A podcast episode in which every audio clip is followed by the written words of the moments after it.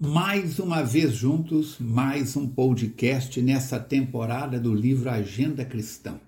É uma alegria estarmos juntos com André Luiz Espírito, com Chico Xavier Médium e com você, que carinhosamente acompanha o nosso trabalho e nos ajuda a divulgar nos seus contatos e nas suas redes sociais.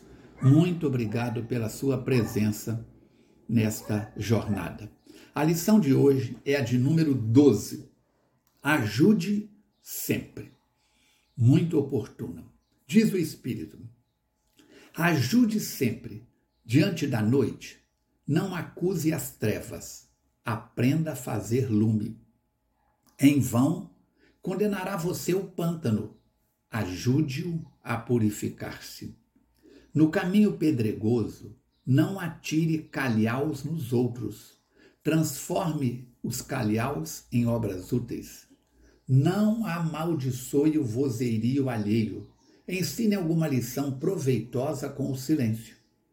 Não adote a incerteza perante as situações difíceis. Enfrente-as com a consciência limpa. Debalde censurará você o espinheiro. Remova-o com bondade. Não critique o terreno sáfaro. Ao invés disso, dele adubo. Não pronuncie más palavras contra o deserto auxilia a cavar um poço sobre areia escaldante. Não é vantagem desaprovar, onde todos desaprovam. Ampare o seu irmão com a boa palavra. É sempre fácil observar o mal e identificá-lo. Entretanto, o que o Cristo espera de nós outros é a descoberta e o cultivo do bem, para que o divino amor seja glorificado. Página extraordinária. Ajude sempre, lição 12. Ajude sempre. Você já deve ter escutado, por exemplo, frases como: é, faça da sua parte que eu te ajudarei, esforça-te que eu te ajudarei, ajuda que o céu te ajudará. São frases populares no meio cristão. Embora muito conhecida, até bem intencionada, estas frases não estão escritas na Bíblia, no Velho nem no Novo Testamento. Como assim, Falcone? A frase, em parte, é verdadeira, mas existem algumas questões. Primeiro, devemos nos esforçar, mas qual é o objetivo do nosso esforço? Esforçar para quê? A doutrina espírita vem e coloca luz na nossa vida.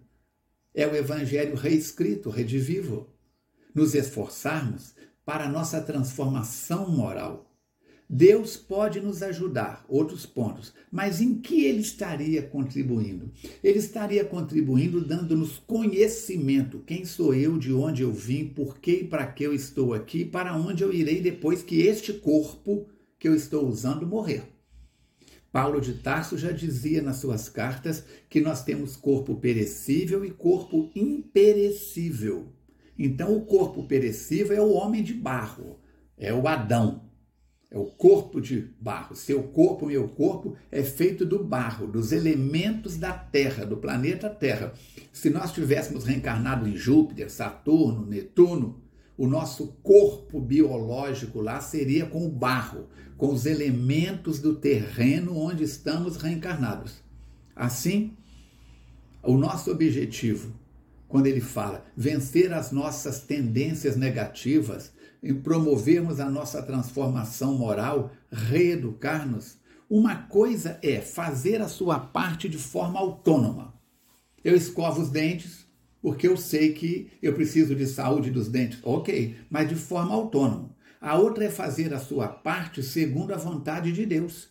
Lembrar que o seu corpo é o santuário do divino. Onde está o reino dos céus? Perguntam os discípulos várias vezes. Dentro de vós. Essa é a condição. Devemos fazer a nossa parte obedecendo a palavra de Deus, que é amor a Deus sobre todas as coisas e ao próximo como a nós mesmos. Essa é a nossa responsabilidade. No versículo 1, item 9 de Josué, Deus pede para Josué se esforçar. Ele disse que o ajudaria. Quer ver? Abre aspas. Não fui eu quem ordenei a você? Seja forte e corajoso. Não se apavore nem desanime, pois o Senhor, o seu Deus, estará com você por onde você andar. Josué, capítulo 1, versículo 9. Pode consultar na, no Velho Testamento, na Bíblia que você tem aí na sua casa. Deu para entender? Por isso, Deus está aqui. Ajude sempre. Onde estiver, floresça. Todos os climas dão flores. Seja hoje melhor do que você foi ontem, para ser amanhã melhor do que você está sendo hoje.